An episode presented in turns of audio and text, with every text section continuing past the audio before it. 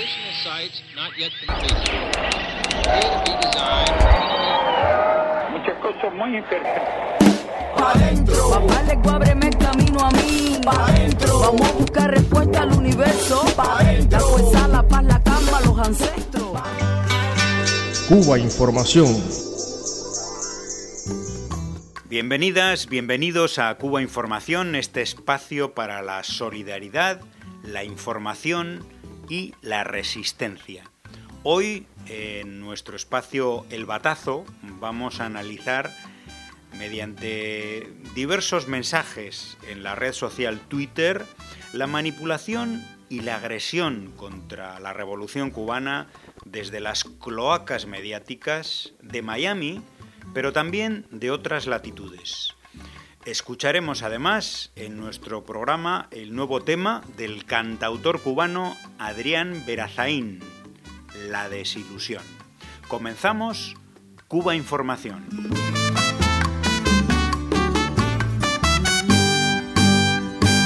Vamos a empezar nuestro batazo con el análisis, vamos a hacer esto la primera vez en, en nuestro, en nuestro espacio, con el análisis de un vídeo de una televisora, de un canal de Miami, de América TV, y vamos a extraer algunas conclusiones de cómo los medios de comunicación en esta ciudad importante de Estados Unidos se dedican a fabricar determinadas líneas de pensamiento como esta.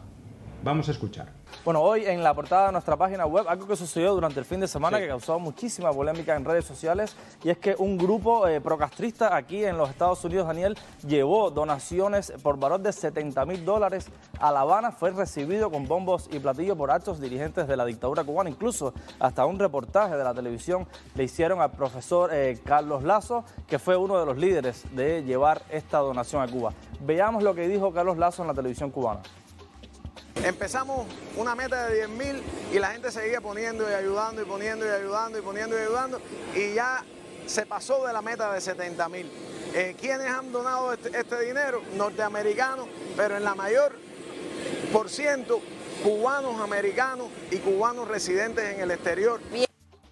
Bueno, Eric, esto es lo que pone la televisión cubana. Sin embargo, aquí en Miami la realidad es totalmente distinta. Sí, ¿cierto? cuando, cuando Carlos Lazo llegó al aeropuerto de Miami antes de partir hacia Cuba, varios cubanos lo enfrentaron y te traigo el video de, en particular, uno de ellos que fue bastante fuerte con Carlos Lazo. Veamos. traidor al pueblo de Cuba y traidor a los Estados Unidos de Norteamérica. Lo miro, lo miro. Sí, no te rías. No te rías. Y no tengo pena de decírtelo en tu cara. Tú eres un comunista de mierda. Comunista de mierda. Yo soy uno de los que te combate ahí en Cora y Guerbo, ¿sabes, maldito? Engañando al pueblo de Cuba que si leche, que si leche, descarado lo que tú eres. Descarado. Míralo, míralo, míralo aquí, mira. Va para Cuba, mira, Puente de Amor. O tú eres el odiador, eres tú. Sí, señor, mira cómo tú El orador eres Que tú. Dios te bendiga. Dale para el carajo tú por ir para allá, vio. Ahí lo ves. Ah, porque tú eres un descarado. A eso es lo que no me Tú quiero. eres un descarado lo que tú eres. Mira cómo te cogí aquí, mira. Yo soy uno de los que te combate en Cora Guerbo, a mí me rojo. Tú eres un descarado, no hablar contigo, yo. Tú eres un comunista. Tú eres un descarado lo que tú eres. Tú eres un descarado, tú no tienes que coger mi nombre. Tú no eres, tú eres un traidor, un traidor. Dice esta persona que grabó que este señor procastrista luego le hizo una denuncia precisamente con las autoridades en el aeropuerto. ¿Quiénes serán los odiadores, Eric? Así es, Daniel. Eh, Carlos Lazo siempre está, eh, no vive aquí en Miami, pero siempre viaja aquí a Miami, hace sus marchas y, por supuesto, el exilio cubano lo toma como una provocación. Bueno, ahí veíamos cómo desde este canal de Miami y muchos otros se dedican, primero, a demonizar la solidaridad. Es decir, una donación de 70 mil dólares destinada, como se ha visto después en la televisión cubana y en otros medios de comunicación, destinada a familias damnificadas por el huracán Ian en Pinar del Río. Sobre todo alimentos, medicamentos, material sanitario que ha ido destinado a muchísima gente favorecida por esta donación. Bueno, pues esto se convierte en un elemento de demonización por parte de un canal de Miami y además eh, es presentado como si fuera una especie de regalo al régimen cubano, eso es lo que tratan de, de presentarlo, y no solamente eso, sino que se invita a la agresión contra quien lleva esta donación, en este caso el activista por la paz y contra el bloqueo, Carlos Lazo, representante de la comunidad cubana en Estados Unidos. Bueno, no sé, Lázaro, ¿qué te parece todo esto? Porque me desde mi punto de vista es un material que define y ejemplifica a la perfección qué son los medios de comunicación en Miami. Efectivamente, bueno, medios de comunicación que están subordinados al Departamento de Estado de los Estados Unidos, a la CIA, a todo ese entramado eh, agresivo eh, contra la revolución cubana y contra el pueblo cubano. Eh, aquí es un ejemplo claro del odio que está anidado en esa ciudad y sobre todo que responde también a la industria de la contrarrevolución que no ceja, bueno, que responde a los intereses del- de, de Estados Unidos como potencia imperialista que es, pero vemos que hasta lo más simple, lo más humano, una ayuda solidaria para un pueblo que ha sufrido un huracán devastador, un pueblo en la provincia de Pinar del Río, pues es eh, motivo de ataque eh, agresivo, de odio hacia el, digamos, el principal promotor de, esta ayuda, que es el profesor Carlos Lazo. Eh, es decir, que estamos ante la evidencia de eh, una demencial agresión, un odio exacerbado de eh, personas que están asimiladas por esa, esa corriente eh, de odio que impulsan también los politiqueros del sur de la Florida, particularmente el estado de la Florida, y vemos como 70 mil dólares de ayuda no lo ven como ayuda solidaria, sino como apoyo al régimen. Y, un- como una provocación. y como dice. una provocación y insulta pro, procastrista. O sea, además, no está mirando el pueblo, no está mirando los beneficios, la- esa, esa ayuda tan importante eh, que no, ya no es un símbolo en sí, sino es una ayuda importante para un pueblo que ha sufrido eh, un, un ciclón, un, un huracán devastador. No están, mirando o están tratando de, de trasladar a la opinión pública que es una ayuda o una concesión al régimen castrista. O sea, es demencial, es nauseabundo y es una prueba de lo que real, las pretensiones, los objetivos y lo que se mueve en el sur de la Florida al calor de los dineros y el apoyo del Departamento de Estado y, la, sí, de la- y del gobierno de los Estados Unidos. Bueno, yo invito a todas las personas que quieran un poco a Cuba que difundan este vídeo, porque yo creo que es la manifestación del papel que tienen los medios de comunicación de la Florida, del sur de la Florida, en favor del bloqueo a Cuba, en, eh, por la demonización de cualquier gesto de solidaridad y además les retrata perfectamente. Yo creo que una persona que tenga un mínimo de inteligencia, viendo este vídeo, no solamente no se convence de lo que ellos quieren, sino que se convencen de todo lo contrario. ¿no? Y ahí está la expresión ante las amenazas y los insultos de este individuo eh, enviado allí, no se sabe por quién. Eh, él- él le dice mm, Que Dios te bendiga. que Dios te, que Dios te bendiga. Sí, Yo sí. creo que es, Sí, que es- eh, que genial, le genial, No- absolutamente. No se descompuso, No, no, no, entró a, digamos, al trapo, a la discusión, le dijo que Dios te bendiga, desde ahí lo dejó. de verdad, estupendo.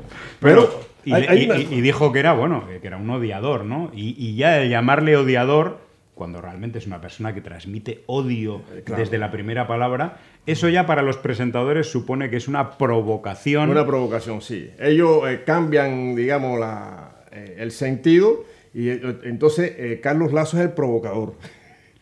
Pero hay una cosa, José, brevemente, que si, bueno, hemos observado cómo los, estos medios, sobre todo de Miami, también aquí en, Europa, pretenden silenciar que hay una creciente eh, masa de cubanos, cubanas y también de ciudadanos de los Estados Unidos que dicen basta ya, están diciendo basta ya, que apoyan al pueblo cubano, que quieren tener relaciones normales, entre, que existan relaciones normales entre ambos países. y hay una emigración cubana patriótica, no exiliada, no que huyó, no que se escapó, no patriótica, que defiende la revolución cubana, que quiere a su país y por supuesto pues impulsa también eh, medidas, eh, acciones de solidaridad para con el pueblo cubano.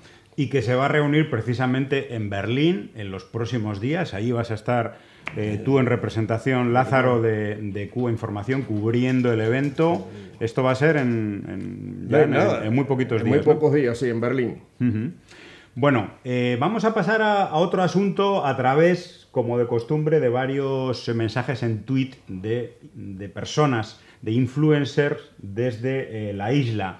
Vamos a hablar de protestas, de protestas en Cuba y en otros lugares del mundo. El necio de Cuba nos dice, en Europa hay protestas populares todos los días de miles de manifestantes y ni un solo medio ha dicho que son contra el capitalismo. Él se refiere a protestas en contra del alza de precios, por ejemplo, etc. Pero si en Cuba alguien saca un caldero con un cucharón, dicen bien rápido que la protesta es contra el castrismo. Así se hace la guerra mediática. Y otro tuit en el mismo sentido de Osmani Sánchez. Un solo médico en Cuba diciendo algo contra el gobierno es portada en la prensa corporativa internacional, diciendo que los médicos cubanos están contra el comunismo. ¿Contra qué marchan estos médicos? Y él introduce aquí las imágenes de la enorme manifestación en Madrid del otro día en favor de la sanidad pública y contra todos los proyectos de privatización por parte del gobierno de la Comunidad de Madrid de la presidenta Ayuso. Sí, bueno, eh, este es un ejemplo también. Ahí vemos el doble rasero, eh, el cinismo también de, no solo ya de los, de los medios eh, corporativos, sino también de personas afiliadas o fichadas por esos medios corporativos, porque vemos eh, opiniones, vamos a decir así, eh, escandalosamente falsas, llenas de, odio también, de ignorancia, y entonces observamos esa persistencia eh, en cuanto al ataque al sistema político, económico, social que nos hemos dado los cubanos soberanamente, libremente. Ellos pretenden desconocer eso. Es un ataque al gobierno revolucionario y al sistema político social. ¿El qué? El comunismo. El comunismo que como sistema, como modelo de desarrollo económico social no llegó a establecerse en ningún país, ni siquiera en la Unión Soviética. Sin embargo, ellos, el comunismo es una forma, son eh, matrices que pretenden sembrarse incluso en la mente, la conciencia de, los pueblos, para que en el caso de Cuba, con ese sistema y con esa resistencia heroica contra una política criminal de una potencia hegemónica como imperialista como Estados Unidos, no cale en otros pueblos del mundo, sobre todo en la región. O sea, el comunismo. O sea, imponen un bloqueo criminal eh, y, claro, y, lo recrudecen de una forma inhumana, que demuestra el carácter inhumano de ese, de ese régimen imperialista. En pandemia. En, medio de la pandemia. Y entonces crean las mayores dificultades, las mayores eh, eh, escasez, etcétera, y sin embargo, eso. La culpa es del comunismo. la culpa es del comunismo, es del régimen es lo más cínico y lo más... debiera dar vergüenza a un, a un, país tan poderoso, tan, se dice el más rico, hacer ese daño incluso eh, con, gente fichada para ello, porque tiene, tiene una red de, gente fichada que, bueno, desnaturalizada totalmente, pero sobre todo lo que se trata es que ese ejemplo no cunda, que el ejemplo de Cuba no cunda, crear las dificultades para decir siempre, mira, mira el comunismo, mira el comunismo es hambre, miseria y necesidad. Hambre, miseria y necesidad y pretenden desconocer los gravísimos problemas que tiene incluso la propia sociedad de los Estados Unidos, que lo hemos ya comentado en otros programas, y en, todas las sociedades capitalistas del mundo. O sea, si hay, si hay 800 millones de personas que pasan hambre en el mundo y viven en sistema capitalista o en situación neocolonial por el sistema capitalista internacional. Entonces, pero eh, el ataque al comunismo y al sistema es una forma de crear eh, esas matrices para piensa en un día eh, erosionar las bases de la revolución cubana y, eh, lograr los objetivos que se proponen. No, no lo podrán hacer jamás, hay que decirlo, jamás lo podrán lograr, pero ellos siguen eso.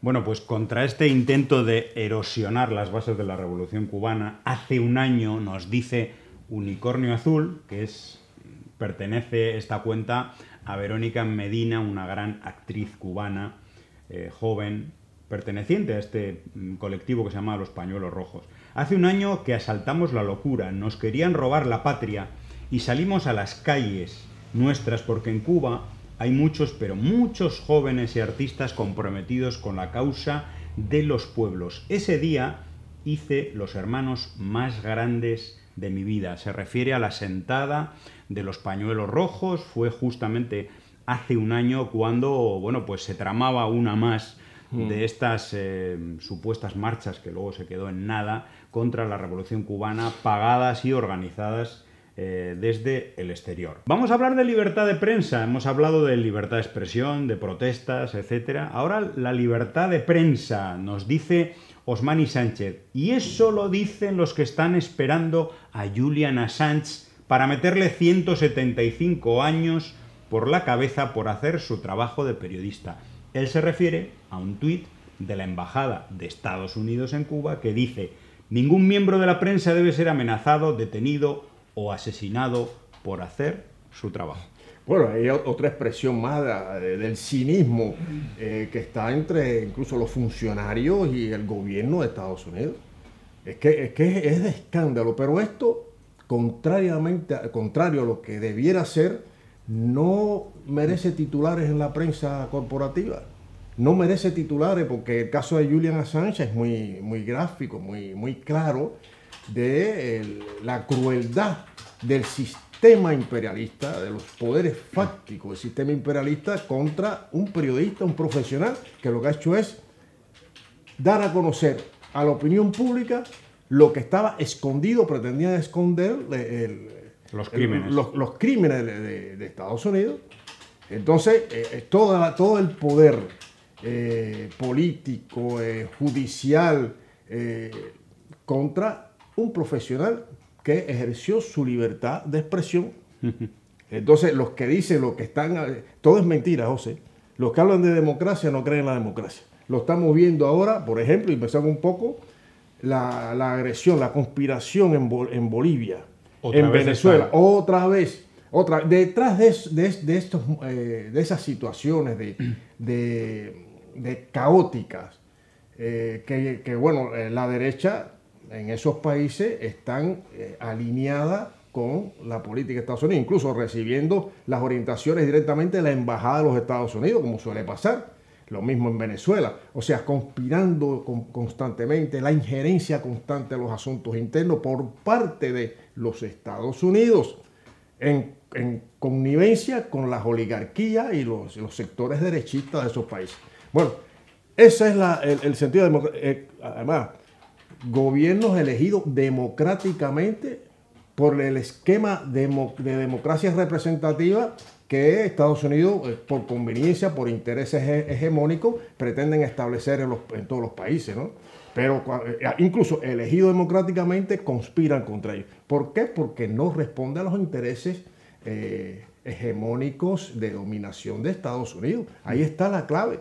Y entonces eh, demonizan el comunismo, incluso un gobierno de izquierda, un gobierno de izquierda y de una izquierda incluso hasta tibia, le dice comunista, comunista, y ahí va todo el poder mediático contra, contra el gobierno, elegido por el pueblo, pero es que no respetan ni siquiera las decisiones del pueblo, no le interesa el pueblo.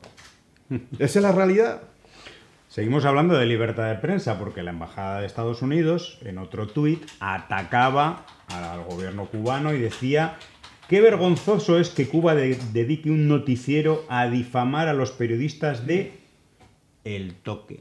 ¿Qué es El Toque? El Toque es uno de esos eh, medios que financia el gobierno de Estados Unidos precisamente para llevar a determinados sectores, sobre todo de población joven, su mensaje. Y Osmani Sánchez contraataca en Twitter y dice, ¿Qué puede entenderse como interrogatorios injustos? Porque la Embajada de Estados Unidos dice que eh, en Cuba le hicieron interrogatorios injustos a periodistas del toque, Cuando lo dice el gobierno que ha aplicado métodos de tortura en Afganistán, en la ilegal base naval de Guantánamo y en las cárceles secretas que tiene escondidas en medio mundo. Y eh, vamos a aterrizar en, en la actualidad de Cuba, porque está habiendo en Cuba una cosa muy importante para la democracia, que son que es el, el proceso de nominación de candidaturas para delegados y delegadas en todos los barrios de sí. Cuba, es decir, eh, no es, no es en un sitio aislado, sino que es en todo el país. Hay reuniones, asambleas eh, en las calles de Cuba para precisamente eh, establecer las nominaciones de, de candidatos.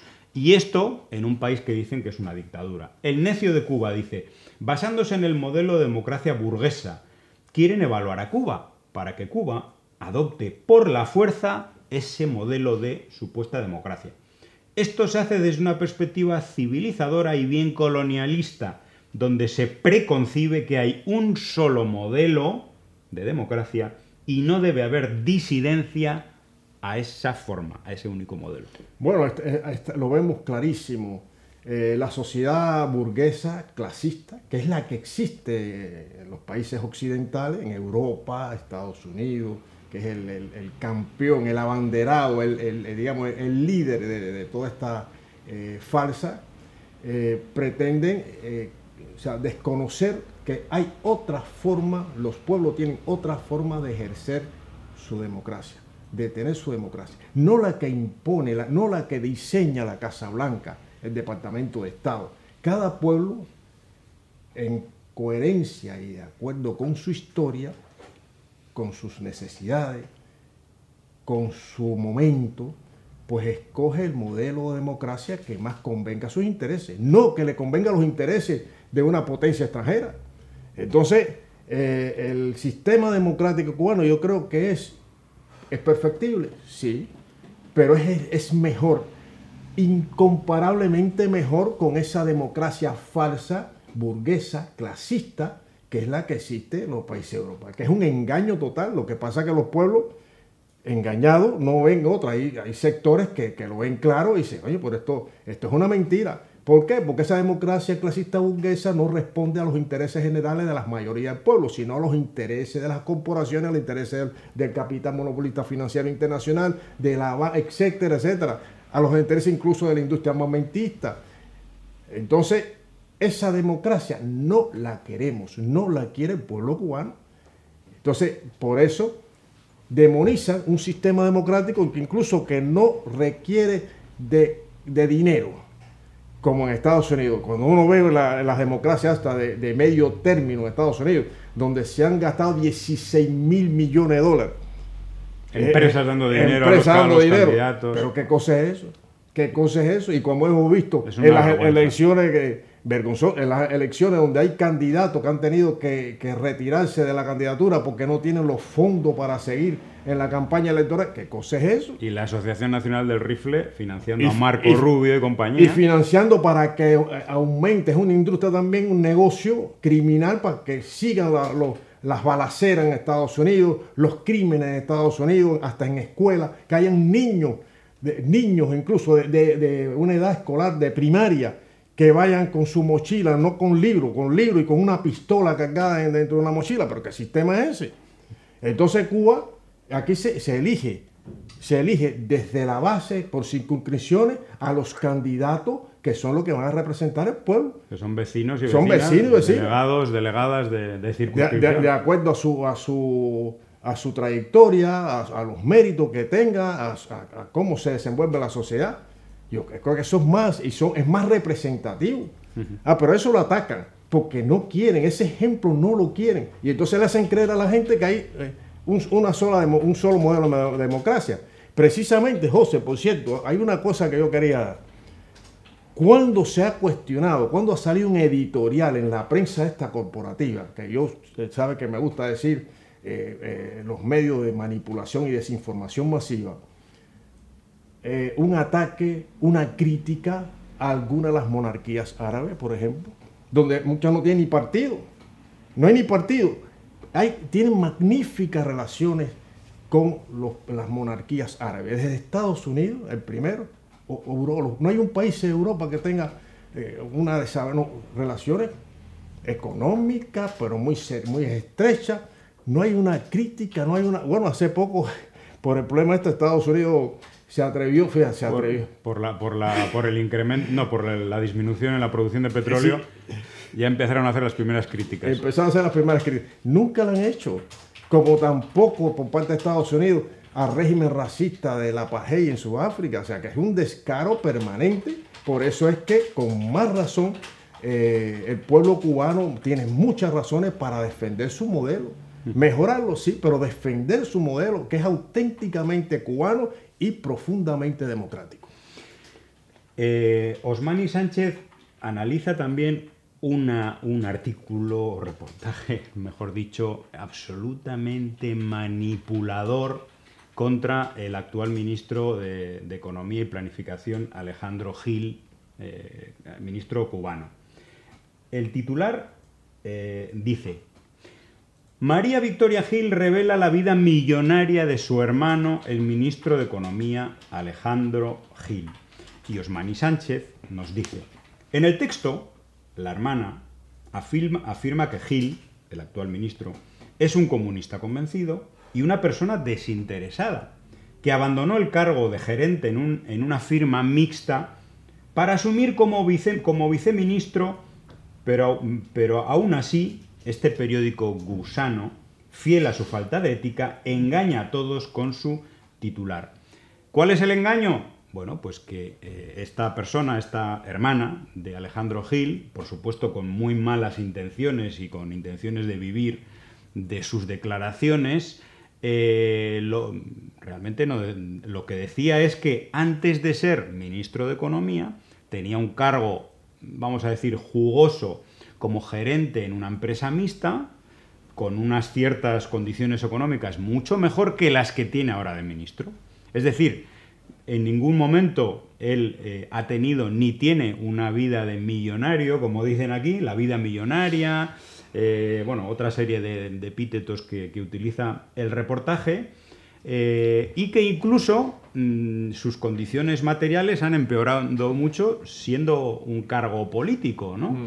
Eh, y siendo, bueno, fue gerente de una empresa mixta de seguros marítimos con, con sucursales en Cuba, en Inglaterra y en Rusia, y dejó esto para hacerse cargo de la cartera de ministro. Y esto dice su hermana que no cayó bien en la familia porque solo los comunistas y los tontos como él aceptan este tipo de pérdida económica. Es decir, que una persona que se sacrifica, se sacrifica por su país, que pierde condiciones económicas, eh, que podía haber estado perfectamente viviendo mucho mejor eh, en, la- en el estatus anterior, eh, resulta que genera un titular sobre su supuesta vida millonaria. Si esto es- no es manipulación, Una manipulación infame porque, bueno, es que primero hay, hay mucha gente que desconocen el funcionamiento de- del país, de las instituciones del país, lo, o lo conocen pero pretende desconocerlo de cara a la opinión pública, ¿no? Y, y ahí eh, eh, este es un compañero que fue propuesto por el partido para ocupar una responsabilidad por su capacidad, por sus condiciones, por su honradez. Entonces ya, ya empiezan a liar, hacen ahí un batiburrillo de, de mentiras y entonces la, la mentira, lo que quede mejor que para trasladarle al pueblo, a la opinión pública, pues lo lanzan. Sin ninguna ética, sin ninguna prueba de lo que están acusando, lo que, están, lo que pretenden acusar. No hay prueba, no hay nada. Pero es parte de la guerra comunicacional contra Cuba, contra la revolución y contra el pueblo cubano. Todo lo que sea contra, pretende, no contra el gobierno, es contra el pueblo cubano, que en definitiva, eh, todos estos mensajes lo que, lo que busca es eh, erosionar precisamente las bases, que son muy sólidas, las bases de la revolución cubana. ¿En favor de quién? De los intereses monopolistas del imperialismo norteamericano. Dos noticias y dos tweets relacionados eh, con bueno pues con personas mm, con personas o, o que en este caso uno de ellos vino o fue a Cuba en un determinado momento en un avión y otro que se ha ido ahora en otro avión, en dos circunstancias históricas muy distintas. Osmani Sánchez dice, vino a invadir Cuba, estamos hablando de 1961, muere al ser derribado, estamos hablando de Bahía de Cochinos, Playa Girón, intento de invasión de Cuba por parte de mercenarios, etc. Y sin embargo, un juez en Miami le da a la familia de esta persona que murió en aquel año, aquel invasor, 87 millones de dólares del dinero que Estados Unidos confiscó a Cuba porque supuestamente aquel hombre fue asesinado. Increíble, ¿no? Luego vienen a darnos lecciones a nosotros.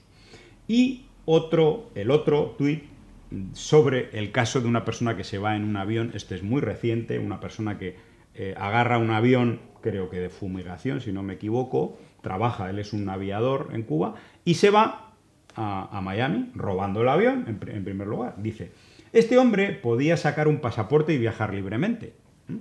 Su condición de piloto demuestra que no era perseguido por la policía cubana. Entonces, ¿de qué escapó este hombre?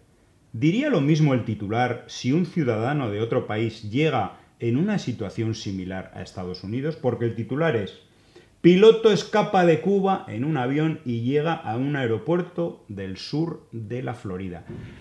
Esta persona está tratando de demostrar que tiene un miedo creíble a el regreso a Cuba. Es decir, si esta persona ahora regresa a Cuba, sería detenida y por lo tanto lo que está tratando es de demostrar que existe un miedo creíble que según eh, las leyes de Estados Unidos eh, pues implicaría que le conceden el asilo político.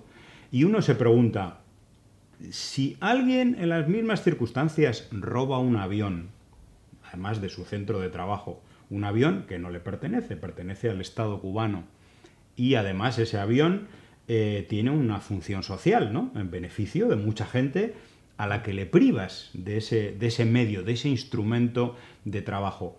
Eh, en cualquier otro país, si ocurre esto y esa persona luego regresa a su país, ¿no le enjuician? Por ¿No hay unas leyes que se le aplican pues por robo y por otra serie de delitos? Digo yo. Sí, sí, indudablemente, pero es un secuestro de, de una embarcación y como bien tú dices, de un medio social que no, no- no le pertenece, es un medio social que eh, necesita eh, la población donde, donde actúa. Pero no solo eso, sino es esa pretensión de llegar al país eh, más rico, al país imperialista, a pretender eh, que le concedan un asilo político cuando nadie lo ha perseguido, cuando no ha sido, no ha tenido eh, ninguna situación eh, en el país que, que- que califique como, como político, ¿no? Entonces, eso ya ha pasado en otras ocasiones. Recordamos años atrás el secuestro de embarcaciones y eso también fue factor para aumentar la agresividad de los Estados Unidos, las amenazas de los Estados Unidos contra Cuba y hubieron que tomarse, tuvieron eh, la revolución que toman medidas enérgicas contra eso- esa piratería y secuestro de, embarcaciones. Bueno, ahora un individuo hace esto con la clara pretensión de, de que sea aceptado y que le den el estatus de refugiado político. Algo infame, algo eh, también eh, descarado, mentiroso, y pero eso... eh, Así todo, así todo. sí, Viene, viene, vienen las, las televisiones estas, todas estas televisiones, todas estas plataformas, y vas, eh, ese, va a vivir de eso.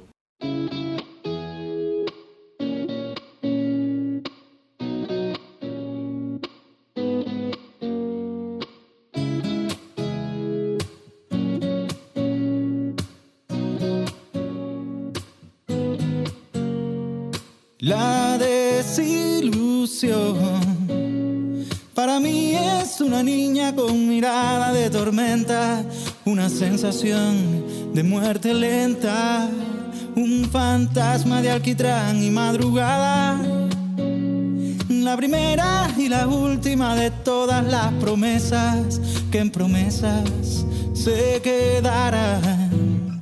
Me llegó y dolió. Una noche de festejo en que mi dolor más viejo celebraba su jubilación, con la sombra de sus alas desplegadas, como un ángel en caída hacia la nada y un latido incompatible en el corazón. Pudo ser amor, pudo ser lo que quisiera, pero no fue más. Y vaya manera en que se vistió con su traje de embustera,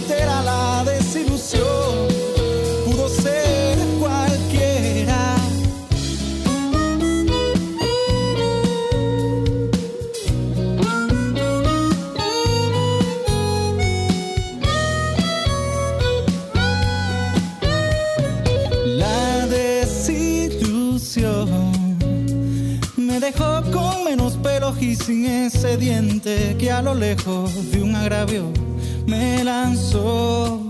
Y de nada me sirvieron los remedios, ni ningún folclórico ritual que se practique para encomendarse al cielo o al infierno.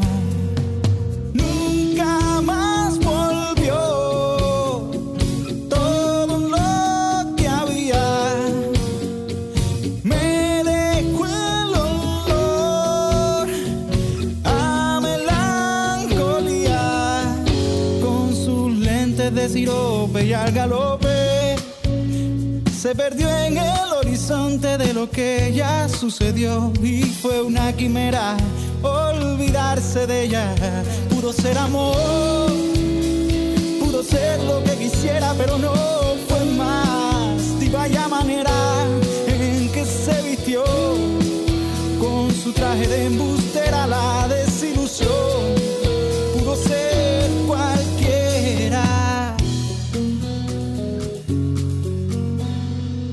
Ser cualquiera. El pasado 25 de septiembre, Cuba era noticia en los medios internacionales por la celebración de un histórico referéndum popular para aprobar, así fue, fue aprobado por amplísima mayoría, el Código de las Familias. La prensa internacional ha presentado esto como una aprobación de un supuesto matrimonio igualitario, así es como lo ha presentado, pero desde luego el Código de las Familias es mucho más, es una, es una norma eh, jurídica de avanzada, yo diría que de vanguardia mundial en el campo de la igualdad de género, del del respeto a la diversidad sexual y de género, eh, por supuesto, en el ámbito de la legislación eh, familiar, etcétera, etcétera. Bueno, pues vamos a conversar sobre este asunto con Arazai Lami Ormaza. Ella es eh, jefa de trabajo comunitario del CENESEX, el Centro Nacional de Educación Sexual de Cuba, de La Habana, un centro, una institución que ha tenido un papel muy importante en la redacción, en la creación, en el desarrollo y también en el impulso del proceso participativo hasta la aprobación del Código de las Familias, porque el Código de las Familias, desde luego, es mucho más que esto que presenta la prensa internacional como matrimonio igualitario, que por supuesto lo será también. El Código de las Familias, desde luego, es mucho más que eso, ¿no? El código viene a ampliar los derechos de las niñas, los niños, eh, de las personas adultas mayores, las personas con discapacidad, eh, también de las mujeres. Eh, reconoce los derechos de, de otras em, figuras ¿no? de la familia, más allá de las madres y los padres, como es el caso de las abuelas y los abuelos, como es el caso de las madres y los padres afines, como es el caso de, o sea, de, los derechos y también los deberes que tienen eh, los convivientes con, los adultos mayores para eh, garantizar sus derechos. Le da voz a la infancia, le da voz a, a estos adultos mayores. O sea que es mucho más que el, el, matrimonio igualitario. Nos está proponiendo otras cosas, nos está reconociendo la familia más allá de los vínculos consanguíneos, está reconociendo los afectos. Entonces, lógicamente, eh, estos principios que están transversalizados en toda la norma, justamente eh, amplían, amplían derechos, amplían derechos ya eh, reconocidos en la Constitución de, la República. Una de las cuestiones que se resalta también en la norma es el interés superior del niño, ¿no? O sea, eh, todo lo que se haga, donde haya por supuesto un niño una niña por medio, eh, va a ser decidido en función de su interés superior. Y bueno, nada, el matrimonio igualitario, por supuesto, ya está reconociendo derechos a las personas LGBTI, Q y eh, por supuesto van a tener también la posibilidad de, adoptar con todos los requisitos que esto implica para cualquier pareja que esté en esa situación. Un código de las familias que incorpora, como, como bien ha explicado Arazay, numerosos elementos nuevos, mucho más allá del famoso matrimonio igualitario, eh, como bueno, todo el asunto, por ejemplo, de las garantías en torno a la violencia machista, eh, por ejemplo, ¿no? Sí, hay, por supuesto, un acápite eh, dedicado especialmente al tema de la prevención de la violencia en el escenario familiar. justamente que implica la protección de la mujer que está siendo víctima de violencia y de los niños y las niñas como eh, víctimas directas o indirectas de, estas situaciones. Y en este sentido, sí, lógicamente, el, código, por supuesto, articula con, otras con otras leyes, ¿no? No todo está estipulado en el Código de la Familia, pero sí prevé la protección de eh, las mujeres eh, en, el, en el escenario familiar por cuestiones que asociadas a la violencia basada en género. Incluso con eh, sanciones que pueden implicar determinadas pautas para, por ejemplo, el, patrimonio, mm, o sea, los bienes de la pareja, la distribución, cuando hay este tipo de situaciones, o sea, con, con una sanción para el agresor. El Código de las Familias ha sido eh, aceptado o aprobado por parte de la población cubana, además con una participación muy alta, 74%, muy alta, repito, aunque algunos digan que es una que, subrayan la abstención que hubo, es increíble, ¿no? porque en el mundo una participación del 74% es una, una participación muy alta en un asunto que es cierto, para una parte de la población no, no se considera un asunto central. ¿no? Sin embargo, la participación ha sido muy alta y la votación por el sí fue también mm, más del doble que por el no. Es decir, que abrumadoramente se aprobó, pero mm, yo resaltaría el proceso previo. Hubo un proceso de casi 80.000 reuniones, asambleas eh, públicas, que enriquecieron, eh, modificaron, eh, propusieron nuevos artículos a la norma propuesta es decir, que hubo una participación popular democrática, ¿no? Algo que yo diría que es un asunto de ciencia ficción en cualquier otro lugar del mundo, ¿no? Eh, lugares que además le dan lecciones de democracia eh, a Cuba. ¿Cómo, ¿Cómo se puede explicar esto? Bueno, sí, a partir de 2019 con la aprobación de la, de la, nueva constitución de la República, lógicamente de ello se deriva un ordenamiento jurídico en el país para poner a tono justamente el resto de, las normas jurídicas eh, con la Constitución de la República y con lo que en ella está refrendado. Entonces, en este sentido, el Código de las Familias, por supuesto que es una de las normas que, eh, hacía falta ajustar, una norma en la que teníamos vigente antes de esta recién aprobada, era del año 1975. Lógicamente había muchos aspectos que ya no concordaban con la realidad de las familias cubanas. Eh, se crea una comisión redactora de, un anteproyecto del Código de las Familias, eh, lógicamente para presentar un primer documento a la Asamblea Nacional del Poder Popular, que es el órgano mm, legislativo facultado para la aprobación de este tipo de normas.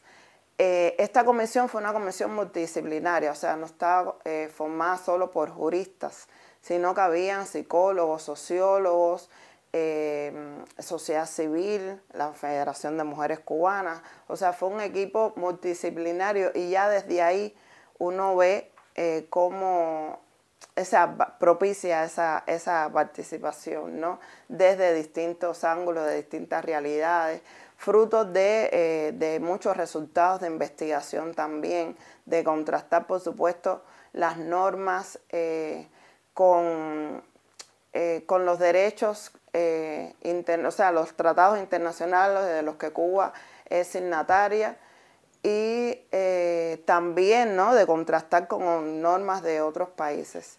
A partir de que se presenta este anteproyecto eh, de ley que, bueno, se discutió, se analizó en la Asamblea Nacional del Pueblo Popular, eh, se empieza un proceso de consultas. Primero pasó por un proceso de consultas especializadas por 47 instituciones del país, dentro de la que CNC también eh, realizó sus aportes. Y como resultado de esta primera etapa de consulta, fueron modificados eh, el 60% de los artículos eh, de esa, de esa mm, primera propuesta. O sea que se siguió trabajando, se buscó el consenso y luego, em, o sea, hubo otro, otra versión ¿no? de, del documento que fue sometida a consulta popular. Como resultado de ese proceso también, eh, se modificó el 40% de, de, o sea, de, los, de los artículos, algunos se unificaron, otros se cambió la redacción eh, para propiciar que fuera eh, mejor entendido por la población. Pero o sea, que todo el mundo tuvo la oportunidad en su centro de trabajo, en su comunidad, de distintas formas de aportar sus criterios, todos los criterios fueron tenidos en cuenta. Eh, las personas dicen, eh, eh, mi criterio no lo tuvieron en cuenta porque no se modificaron cosas. Bueno, lógicamente hay cuestiones que no pueden contradecir ni, lo, ni la constitución propiamente dicha, ni otros tratados internacionales de los que Cuba forma parte. Y lógicamente si los criterios iban en contra de los derechos que estamos buscando garantizar para todas las personas, lógicamente hay que llegar a un consenso pero sí todo el mundo tuvo la oportunidad de aportar, de opinar y eh, con todo este ejercicio democrático y participativo fue que se llevó, se llegó a esta versión final de, o sea, al código eh, que fue recientemente aprobado por la mayoría de la población. Hace poco en la televisión cubana yo veía un excelente material, largo, una conversación entre intelectuales, periodistas, activistas de derechos humanos, activistas LGBTIQ, eh, con el presidente cubano. Y alguien decía que este código, por lo menos para una parte de la sociedad cubana, es una especie de sanación eh, y, de alguna manera también una cierta rectificación de errores del pasado, y, una profundización de la justicia social como elemento clave del proceso revolucionario. Eh, ¿Tú dirías que, esto es así? ¿Que, de alguna manera se recuperan eh, y se reconoce mm, bueno, pues determinados errores que se han podido cometer en Cuba? Bueno, yo diría que todo proceso de construcción es complejo y tiene contradicciones. Y lógicamente eh, la construcción del proceso revolucionario en sí, o sea, del socialismo en Cuba y tal, eh, no dista de esto. Por tanto, hemos tenido, mm, lógicamente sí se han cometido errores, eh, pero siempre apostamos por, a ver, hacernos ese análisis ¿no? y buscar eh, nuevas posibilidades que reconozcan y, vayan en beneficio de la mayoría de la población, o sea, de toda la población. Y entonces, lógicamente, el proceso ha tenido eh, contradicciones, han habido muchas etapas donde, eh, lógicamente, digamos, algunos rezagos de esos patrones hegemónicos de dominación puede que hayan primado en el imaginario y en, todas las, demás cuestiones no cotidianas. Pero luego eh, yo creo que eh, seguimos apostando por la construcción de una sociedad eh, que busca, como decía, el bienestar para todas las personas. Y yo creo que es justo, ¿no? También sí saldar deudas, saldar deudas históricas con poblaciones que em, han sido, mm, digamos, vulnerados sus derechos, que no han, no, han, estado en igualdad. Pero bueno, estamos en un, momento mejor estamos en, mejores condiciones y que en, este contexto tan complejo eh, se ha aprobado una norma en Cuba tan progresista. Eh, o sea, ya a mí eso me parece eh, increíble. Bueno, resaltar también, y te quería preguntar por eso, el trabajo que se ha hecho, porque esto no, no cae del cielo, ¿no? Es un trabajo de décadas es un trabajo muy fuerte de personas que se han dejado la piel en, la, en esta norma y, bueno, y en lo que supone ¿no? de, avanzada para la sociedad cubana.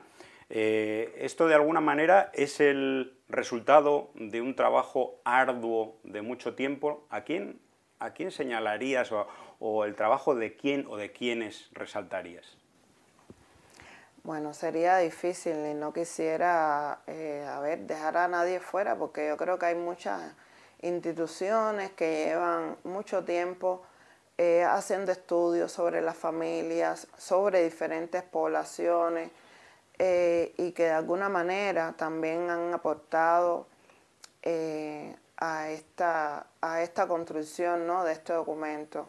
O sea, muchas instituciones desde el ámbito investigativo, eh, las universidades de La Habana, otros centros que se derivan de ella, el Centro de Investigaciones Psicológicas y Sociológicas que tiene un departamento de, estudios sobre familias. O sea, no quisiera dejar a nadie fuera. Pero el CNC, lógicamente, eh, lleva muchos años eh, apostando por esa educación integral de la sexualidad, por el reconocimiento de los derechos sexuales como derechos humanos y lógicamente por reivindicar los derechos de las personas LGBTIQ.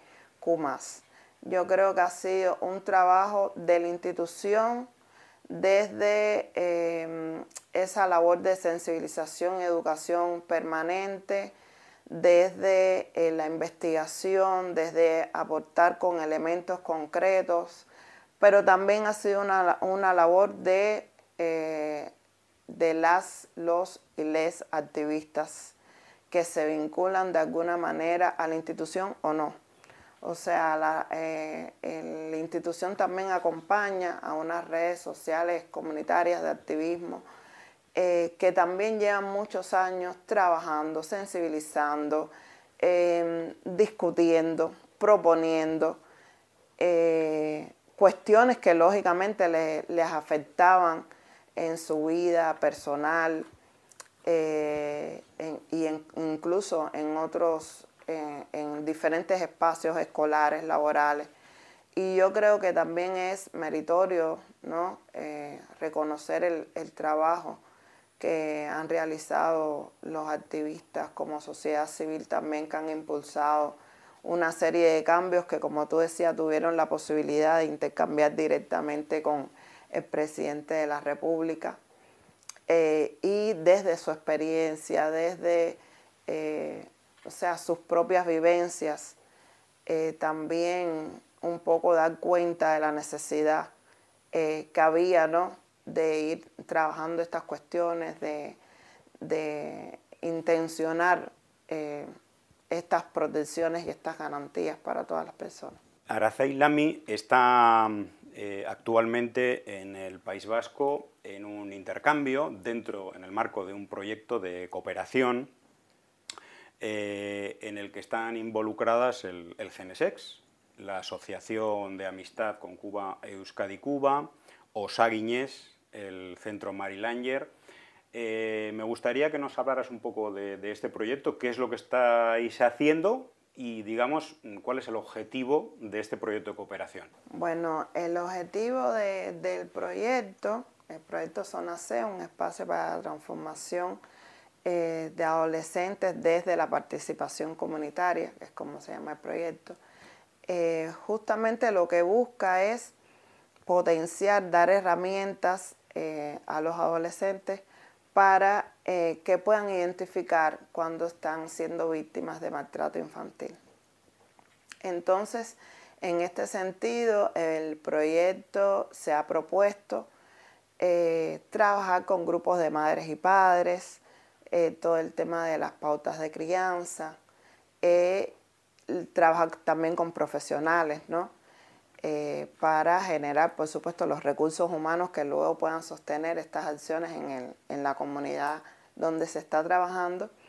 Y eh, también el trabajo, por supuesto, con adolescentes para un poco em, identificar las cuestiones que tienen que ver con la problemática de la edad y también eh, las situaciones ¿no? asociadas al, maltrato infantil y por supuesto darle herramientas al final a ellos para que sean capaces de eh, identificar situaciones de maltrato, que conozcan sus derechos eh, y que se vean eh, capaces de pedir ayuda.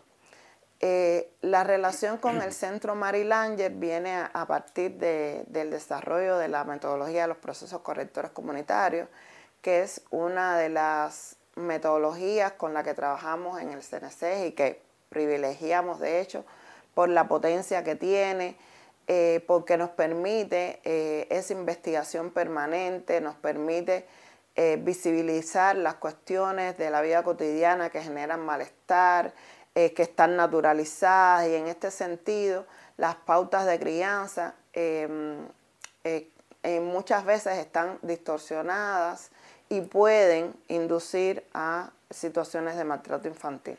Es por eso que trabajamos con esta metodología eh, en vínculo, por supuesto, y con la asesoría del Centro Marilanger. Y bueno, este intercambio que estamos haciendo como parte del proyecto justamente es para contrastar algunos indicadores entre eh, la adolescencia en Cuba y la adolescencia en España, cómo se comporta, eh, sí se establecen, em, digamos, las mismas, eh, las mismas, bueno, lo, que tiene que ver con la vida cotidiana de los adolescentes aquí y allá. Y justamente uno constata que sí, que hay muchos indicadores que se reafirman, que tienen que ver con cuestiones de la edad y sobre todo con cómo se vive la adolescencia hoy, ¿no?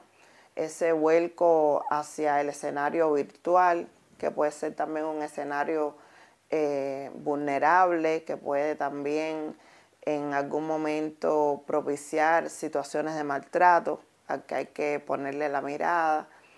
Eh, en sentido general, ¿no? A veces el desconocimiento em, del propio proceso de crecer, de las características de, la etapa, de, los conocimientos a veces incluso de los autos primordiales, de cómo acompañar ese proceso de crecer en función de lograr autonomía, eh, el reconocimiento de los derechos propiamente, o sea, por, por ellos mismos, de los adolescentes y las adolescentes, eh, o sea, de sus derechos, esa, esa vida cotidiana que llevan con tanta prisa, eh, con, con, un, digamos, con una necesidad constante de, cosas que, a veces no son conscientes, pero que los inducen a, a, no valorar tal vez otras cuestiones que puedan tributar a esto, a generar autonomía, que los hacen dependientes. Entonces, en este sentido, sí, constatamos muchas similitudes, eh, si bien es verdad que también hay diferencias, por ejemplo, en, Cuba yo siento que los adolescentes aún tienen más capacidad de escucha. Eh, o sea, escuchan más a, los mayores, eh, le prestan más atención. Eh, digamos aquí, en lo que he vivido en la experiencia, yo creo que cuesta a veces como más contener que te presten atención, que, que escuchen. Pero sí, en definitiva, las pautas de crianza ya de aquí y, en sentido general la adolescencia comparten muchas similitudes.